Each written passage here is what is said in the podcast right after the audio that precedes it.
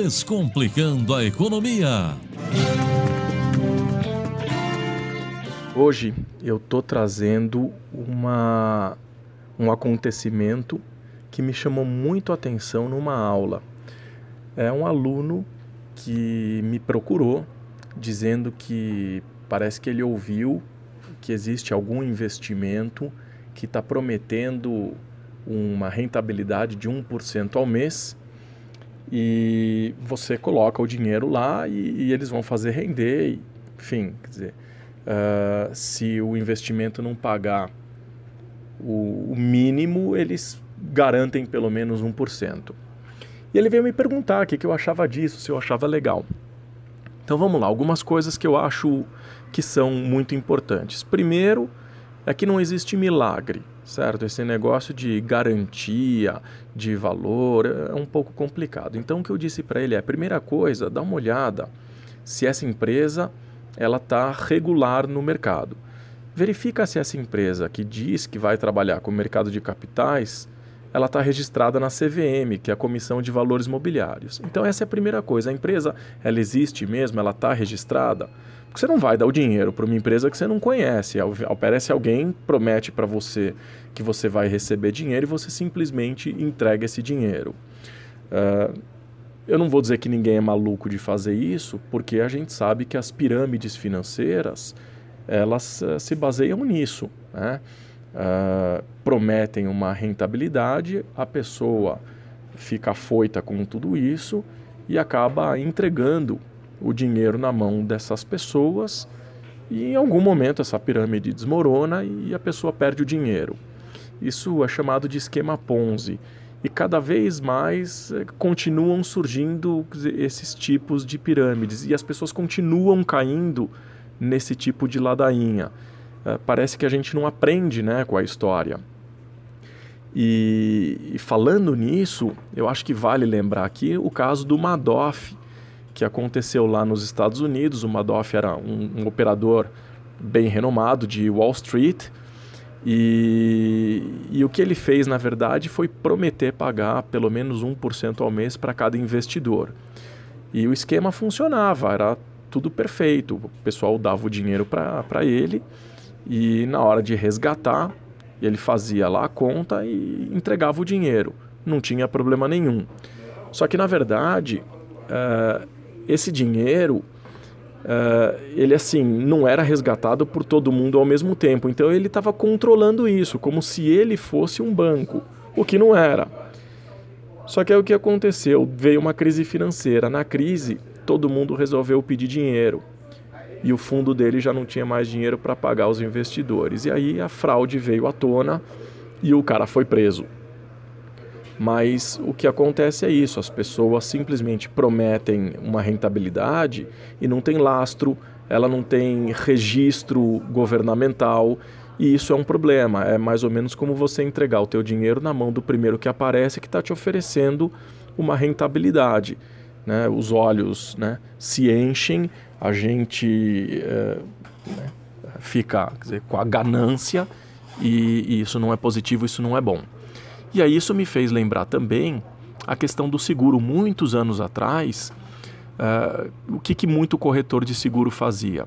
Ele tinha eh, fechado lá o, o seguro, jogava um preço mais baixo, o cliente tentava negociar com outro corretor, não conseguia, o outro corretor não entendia nada do que estava acontecendo, mas perdia o cliente. E esse cliente fechava o seguro e naquela época se fazia em cheques, né? Ah, era quatro vezes sem juros, você me dá quatro cheques. O cliente dava os quatro cheques, o corretor sem vergonha. Ao invés de entregar os quatro cheques na companhia seguradora, ele entrava com um único cheque e pedia para que as outras três parcelas viessem em boleto com o endereço do corretor e pedia para que a pólice fosse emitida para o corretor. Bom, a companhia seguradora recebia a primeira parcela, emitia a pólice e mandava para o corretor. O corretor mandava essa pólice para o, o cliente, o cliente recebeu a pólice e ele estava tranquilo. Muitas vezes o cliente nem olhava né, as condições de pagamento, porque ele entregou os quatro cheques ele estava tranquilo. E o corretor ficava com os outros três cheques. No mês seguinte, o corretor não pagava o boleto. E aí a apólice era cancelada por falta de pagamento. E o endosso da apólice era emitido para a corretora. O corretor recebia a apólice, rasgava, jogava fora e morreu o problema. E ele ficava com as três parcelas do seguro. Se não houvesse sinistro, né, o cara não ia saber, o cliente não, não ia estar tá sabendo. E o corretor, assim, ficava com o dinheiro. Agora, essas coisas não funcionam assim hoje, porque hoje existe um contato direto da seguradora com o segurado, o sinistro normalmente é aberto direto na seguradora, coisa que não acontecia no passado. Então, no passado tinham mais fraudes do que se tem hoje. Bom, o objetivo, na verdade, dessa coluna, o objetivo né, dessa conversa que a gente está tendo agora, é muito mais no sentido de alertar as pessoas com relação àquilo que lhe é ofertado. Tem que tomar muito cuidado, porque assim, é, quando a esmola é demais, até o santo desconfia. Então, assim, receber uma proposta que pode parecer interessante, analisa essa proposta, verifica se a empresa realmente existe. Se for ligada à área financeira, entra no site da Comissão de Valores Mobiliários, verifica se realmente essa empresa existe, se ela pode ofertar esse tipo de, esse tipo de produto. Porque quando você compra, na verdade, um produto como, por exemplo, bolsa de valores, você vai comprar uma ação, você não está investindo na corretora, você está investindo por meio da corretora. Então, a corretora de valores ela é só uma intermediária. Quem está segurando o risco de fato, quem está te entregando as ações, é a Bolsa de Valores. E ela garante isso. Então, quando você põe o dinheiro lá na corretora de valores e você compra uma ação, você tem a garantia da Bolsa de Valores que essa ação de fato é sua. Tesouro Direto é a mesma coisa. Quando você compra um título no Tesouro, você está comprando por meio da corretora. Você não está entregando dinheiro para a corretora né? ela é só uma intermediária. E aí você tem que observar se realmente né, uh, a Bolsa de Valores te encaminha um, um, e-mail dizendo o que você comprou, o Tesouro Direto também vai te encaminhar um e-mail. Então é importante você observar se esses e-mails estão chegando do próprio uh, e se o destinatário, se o remetente né, dessa mensagem é de fato a Bolsa de Valores ou o Tesouro Direto, ou seja lá o quem for. Mas você tem a garantia de que o intermediário fez o seu papel de intermediação de forma correta, que é bem diferente da história desse meu aluno que disse: olha, você entrega o dinheiro para o corretor e ele vai prometer para você uma remuneração. Então, muito cuidado com esse tipo de coisa. Eu acho que é importante o nosso ouvinte uh, saber que não existe milagre aí no mercado financeiro e essa história de enriquecer da noite para o dia não, não acontece assim com tanta facilidade. Tá bom? Então fica dado aí o recado para o nosso ouvinte. Sempre muito cuidado na hora de receber uma proposta financeira, analisar com muito cuidado e, e saber que assim é muito difícil as pessoas enriquecerem realmente de uma forma imediata. É, a gente vai formando patrimônio com o passar do tempo, vai trabalhando, vai fazendo investimento e por aí a gente vai mantendo a nossa qualidade financeira. A saúde financeira ela depende né, sempre de um bom planejamento financeiro e, e que seja longínquo, tá bom? Então desejo a todos aí uma boa semana e até o próximo quadro na semana que vem. Descomplicando a economia. Nesse sábado que passou, eu participei como palestrante da World Investor Week, Semana Mundial do Investidor, com um workshop intitulado Dinheiro Quem Cuida Tem.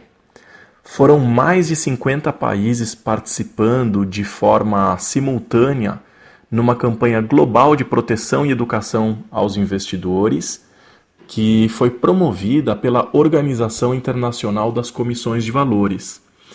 Aqui no Brasil, a Semana Mundial do Investidor foi coordenada pela Comissão de Valores Mobiliários que é uma entidade vinculada ao Ministério da Fazenda e ela tem como propósito cuidar e zelar pelo bom funcionamento do mercado de capitais, que é basicamente aí o mercado de bolsa, balcão, mercado de derivativos, né, opções, uh, tem aí operação de futuros e por aí vai.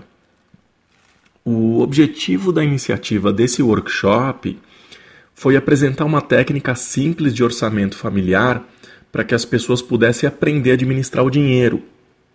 O que a gente vê por aí, de forma generalizada, é um pouco complicado, ou as pessoas que fazem palestras sobre isso mandam anotar tudo. Aí no primeiro mês a pessoa faz tudo direitinho, depois ela acaba esquecendo de anotar, ela fica com preguiça e, enfim, tem gente que fica colecionando comprovante de gasto para no final do mês anotar tudo, só que é, na verdade fica com tanto papelzinho que até desiste depois de lançar, de anotar e aí o controle acaba né, não sendo feito. Então, assim, precisava ser a apresentação de um modelo simples, de fácil compreensão e de fácil aplicação. E foram mais de 70 pessoas inscritas, o que me faz acreditar que a população começou a dar uma importância maior a esse tema.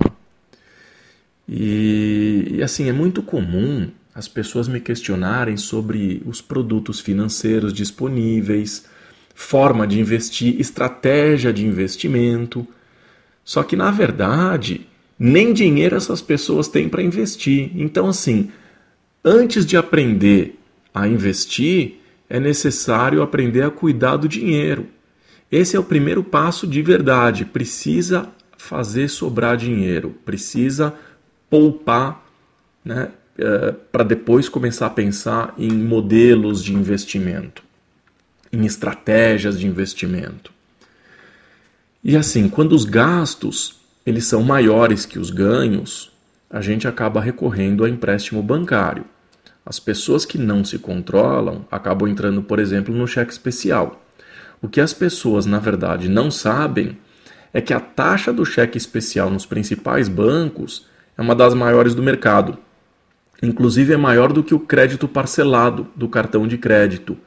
Isso segundo as informações do Banco Central, mas só para ter uma ideia, enquanto o consignado é de 2,5%, que já não é baixo, o cheque especial ele está aproximadamente aí 12,5%, portanto 10 pontos percentuais a mais.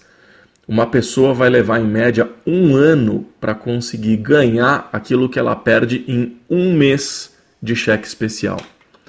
Parece loucura, né? Mas é, é isso aí. Agora, além disso, além da gente falar de taxa, a gente apresentou também formas de reduzir custo com eletricidade, supermercado e água. Para a coluna de hoje, eu quero falar rapidinho sobre dicas de economia de água. Então, segundo a Sabesp, escovar os dentes com a torneira ligada desperdiça-se em média 12 litros. Lavar a louça com a torneira aberta ou regar o jardim com mangueira, ao invés de estar tá usando regador, o desperdício em média aí é de 100 litros. É muita coisa, né? Agora, lavar o carro com mangueira, ao invés de usar o balde, o desperdício ainda é maior. 180 litros. Agora, pasme, né? Lavar a calçada com água, o desperdício é de absurdos 280 litros a cada 15 minutos. Por isso, essa preocupação na crise hídrica das pessoas lavando calçada com água ao invés de usar vassoura. E nós estamos entrando agora, mais uma vez, no momento em que a gente precisa uh, respeitar a natureza e evitar o desperdício.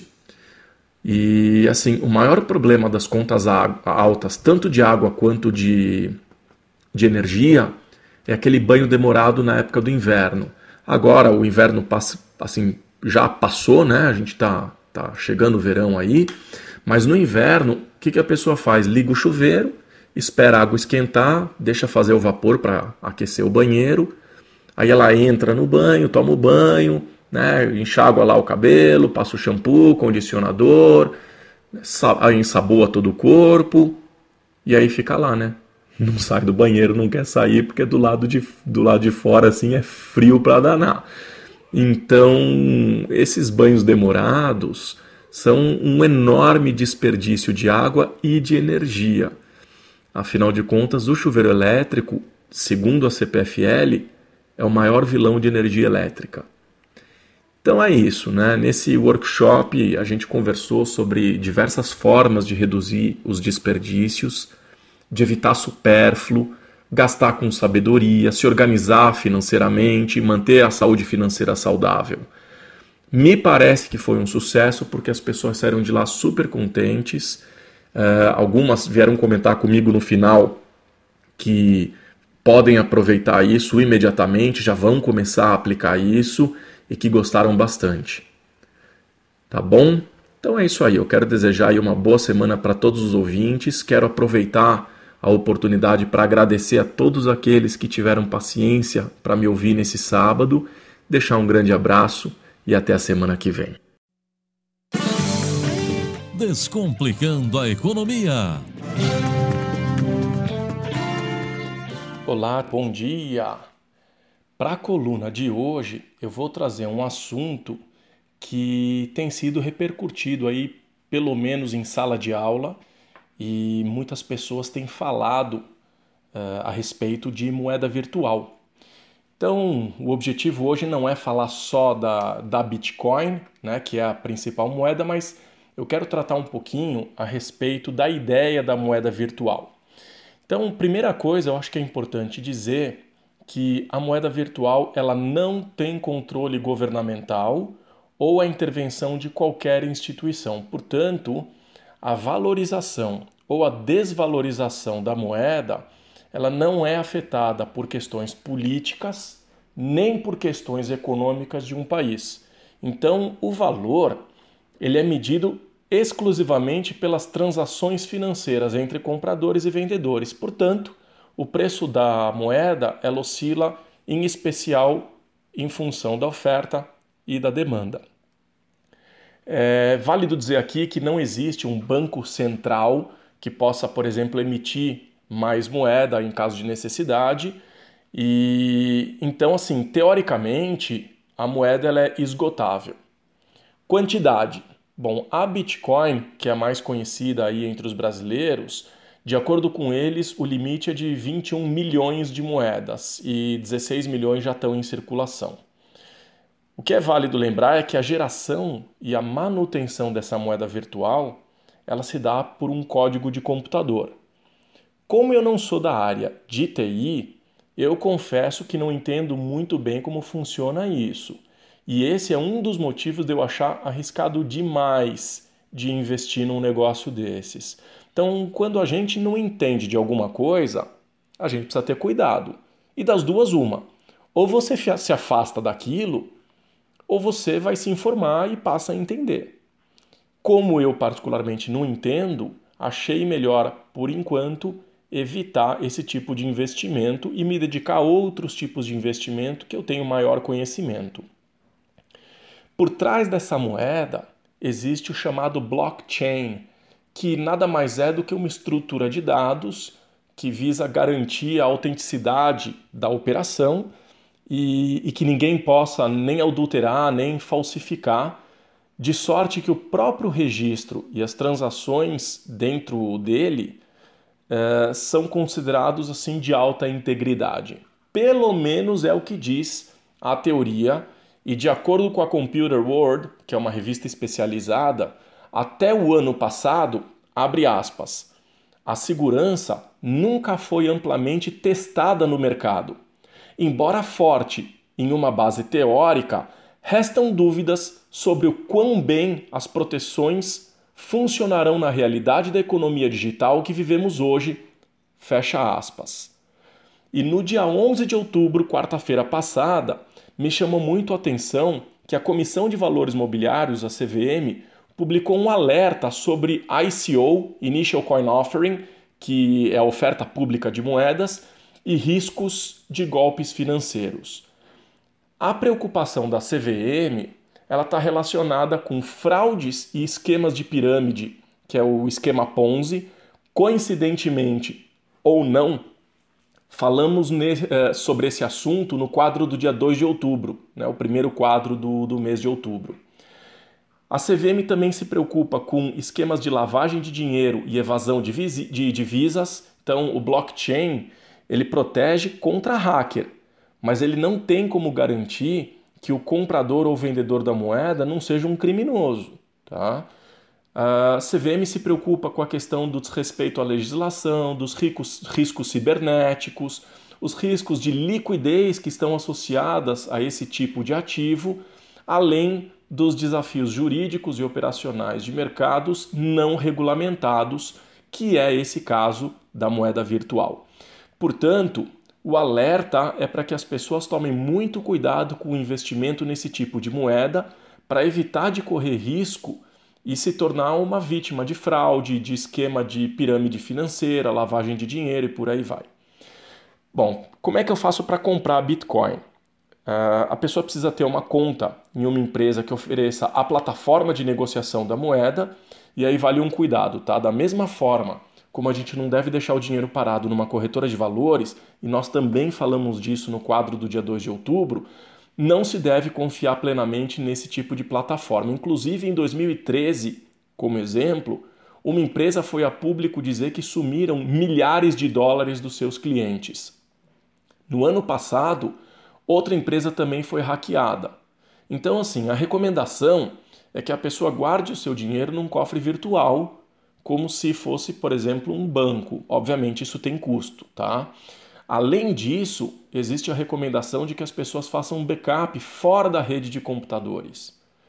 Então, assim, como vocês podem ver, é complexo, tá? Parece que ainda é um pouco vulnerável, e eu entendo que não tenha lastro. Né? Ou seja, não existe absolutamente nada dizendo que esse dinheiro realmente existe.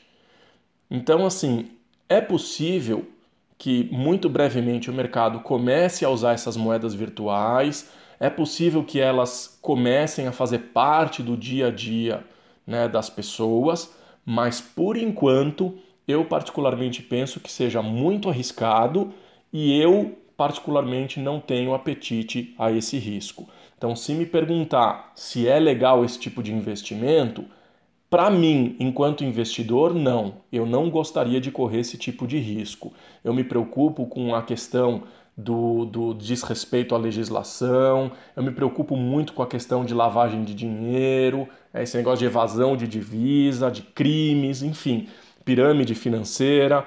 Como não tem lastro, me preocupa demais. A gente não sabe o que é que vai ser o dia de amanhã. De repente, somem as moedas ou se começa a cair de preço porque não tem demanda.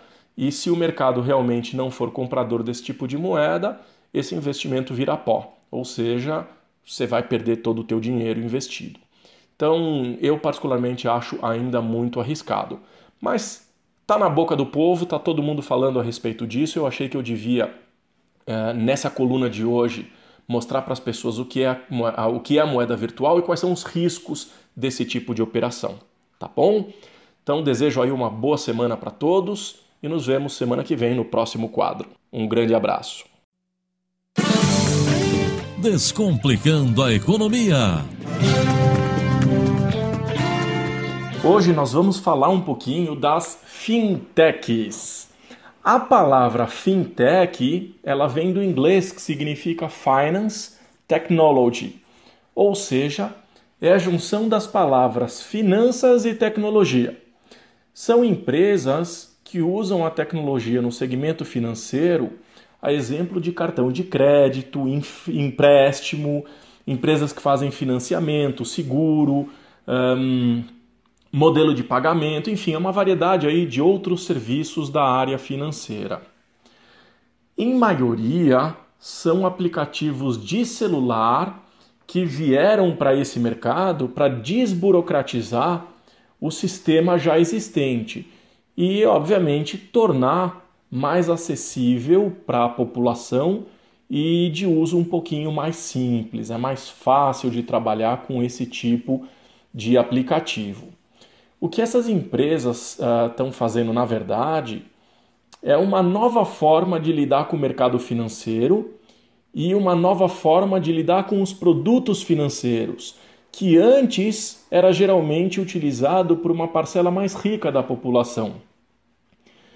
Bom, eu entrei em contato aqui com uma série de materiais, eu gostei muito de um report que foi feito pela Conexão Fintech, é, intitulado Fintech Trends: Tendências e Desafios para o Mercado Fintech Brasileiro.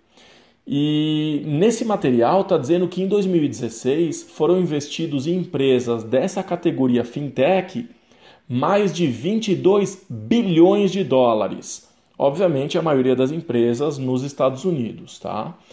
No Brasil, foram mais de 500 milhões de reais. Uma das fintechs brasileiras mais famosas é a Nubank. É, é operadora de cartão de crédito que ficou conhecida por não cobrar tarifa.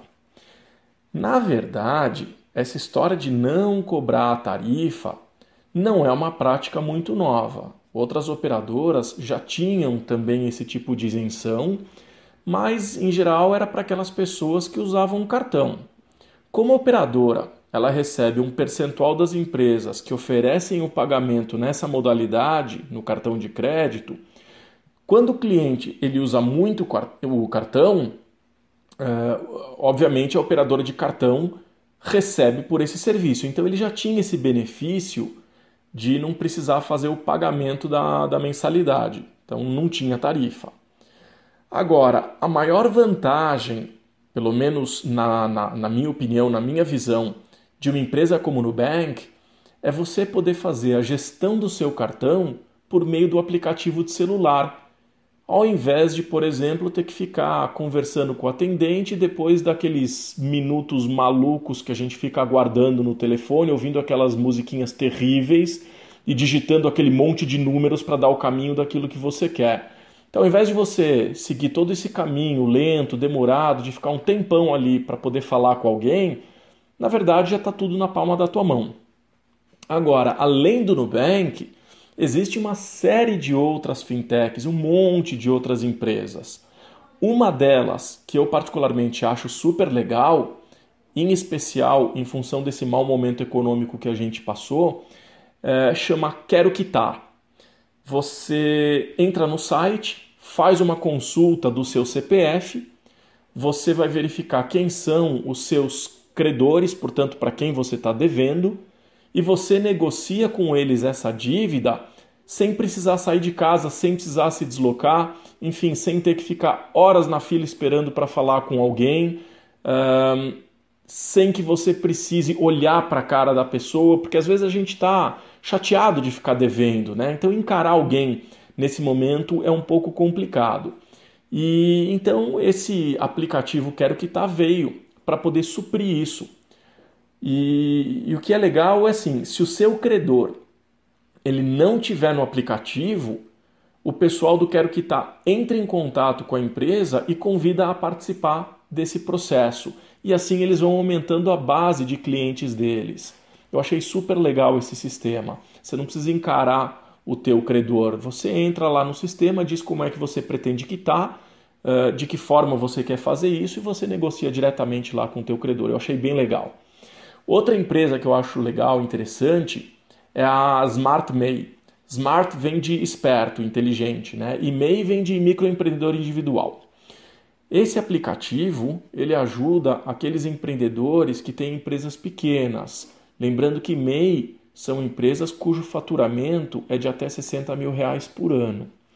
Então esse aplicativo ele permite uh, esse microempreendedor individual controlar os impostos, gerar as guias de pagamento, fazer declaração anual, isso tudo com uma taxa de 15 reais mensais. Então hoje o que se paga de imposto no microempreendedor individual, que já é super simples, é bem simplificado, é uma média aí de 50 reais mais ou menos, tá?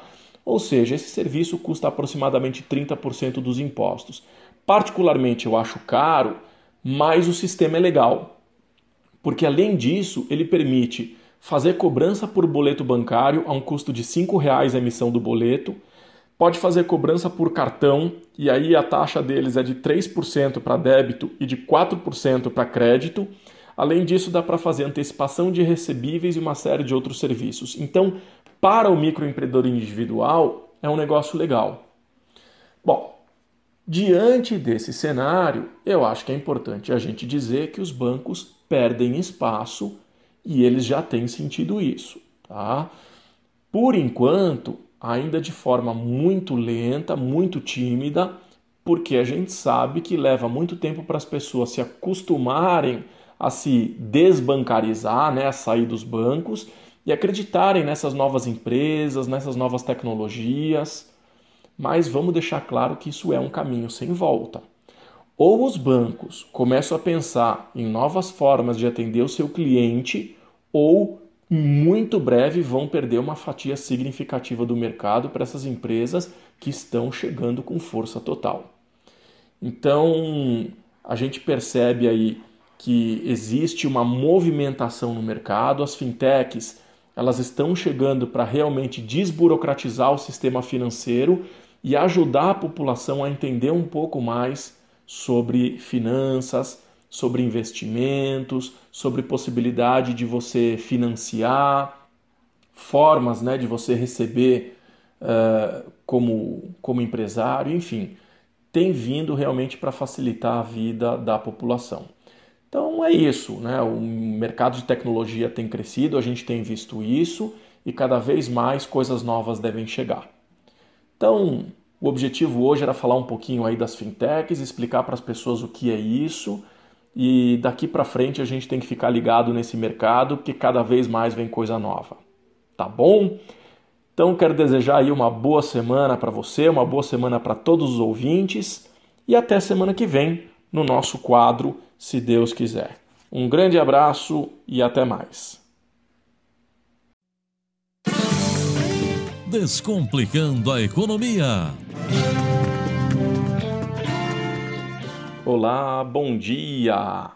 Em 26 de outubro, o Copom, Comitê de Política Monetária, fixou a Selic meta em 7,5% ao ano. Essa taxa é considerada muito baixa se nós analisarmos o histórico brasileiro. No final de agosto de 2012 até o final de maio de 2013, essa taxa seguiu mais ou menos esse padrão. Ficou entre 7,5% e 7,25% ao ano, com a mínima histórica fixada em 7,25% se olharmos a partir do ano 2000. Tá? A Selic Meta ela serve de referencial para a taxa Selic, que é a taxa básica de juros. E ela é chamada assim porque as demais taxas de curto prazo do sistema financeiro acompanham a Selic. Então, quando essa taxa é reduzida, o que se deseja, na verdade, é um aumento de oferta de crédito no mercado, uma ampliação no consumo e, obviamente, o estímulo para o crescimento econômico. Além disso, a taxa Selic ela serve de lastro para o rendimento dos títulos públicos emitidos pelo governo federal. Ou seja, quanto menor for essa taxa, menos juros o governo paga pelo crédito que ele toma. Agora, o maior problema de estimular a economia por meio do crédito é a possibilidade de volta da inflação, em especial se for uma inflação por demanda. Mas o Brasil tem vivido um momento atípico. É, nós temos aí, nesse momento, o segundo menor índice de inflação histórico medido pelo IPCA. Até setembro, nós acumulamos uma taxa de 1,78%, que só perde para o ano de 1998, que registrou nesse mesmo período 1,42%. Então, o Banco Central está projetando uma inflação de aproximadamente 4,2%, com crescimento econômico para os próximos dois anos. E aí nós estamos falando em 2018 e 2019. Os especialistas de mercado já estão projetando para o encerramento de 2017 uma Selic de 7 a 6,75%, portanto, mínima histórica. Então, essa projeção é, é ainda de queda até o final desse ano de 2017. Bom, É, trocando em miúdos, o que acontece é o seguinte: o Banco Central, reduzindo a taxa básica de juros, que é referência para as outras taxas de crédito de juros, para as outras taxas de juros no mercado, faz com que o parcelamento fique mais barato, tanto para as empresas quanto para as pessoas. E como a gente passou por uma crise e nós estamos sem dinheiro, uma forma, uma forma assim, de estimular o consumo é justamente oferecendo crédito. Então, as pessoas podendo comprar de forma parcelada e com juros não muito altos, faz com que as empresas vendam mais. A expectativa disso é que empreguem mais gente, mais gente vai ter dinheiro, vão comprar mais e aí então nós temos o crescimento econômico. Lembrando que quanto menor for a taxa de juros, o efeito é mais dinheiro circulando e, portanto, maior o estímulo ao consumo. Por outro lado, fica menos interessante para os investidores estrangeiros e, nesse caso, a tendência é aumento da taxa cambial. Portanto, os produtos importados acabam ficando mais caros. Então é isso. Né? Na economia nem tudo são flores e, e, por isso a gente precisa estudar economia, porque eh, acima de tudo, economia é equilíbrio, é a busca pelo equilíbrio. Então, para quem investe uma Selic alta, estava ótimo, porque recebia juros altos. Agora, esses investidores precisam começar a buscar alternativas que sejam mais arriscadas para fazer o dinheiro render a mesma coisa que estava rendendo antes. E uma das alternativas é o mercado de capitais, portanto, investir nas empresas. Parece que, do ponto de vista econômico, as coisas agora estão mais controladas e o Brasil voltou ao caminho de crescimento. O problema é que o ano que vem é um ano eleitoral e a gente sabe como a política interfere na economia. O importante agora é torcer pelo melhor, é observar o que está acontecendo no ano de 2018, ouvir as propostas políticas para a gente poder fazer a escolha certa, né, a, a escolha correta para dar rumo ao nosso país. Então, a ideia hoje era apresentar a, o que acontece com essa Selic baixa. O Banco Central, então, reduziu para 7,5% e a expectativa é que nós tenhamos as taxas de juros caindo. E aí eu estou me referindo à taxa de juros do cartão de crédito, estou uh, me referindo à taxa de juros que é cobrada no cheque especial, que é uma das mais altas do país, e até as taxas de parcelamento, porque o crédito rotativo para as empresas tendem a cair.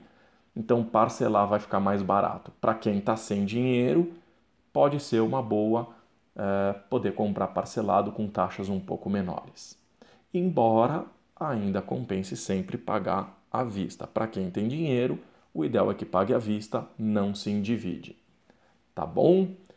Então a ideia é essa. Quero desejar aí uma boa semana para todos e nos vemos na semana que vem no próximo quadro. Um grande abraço, boa semana.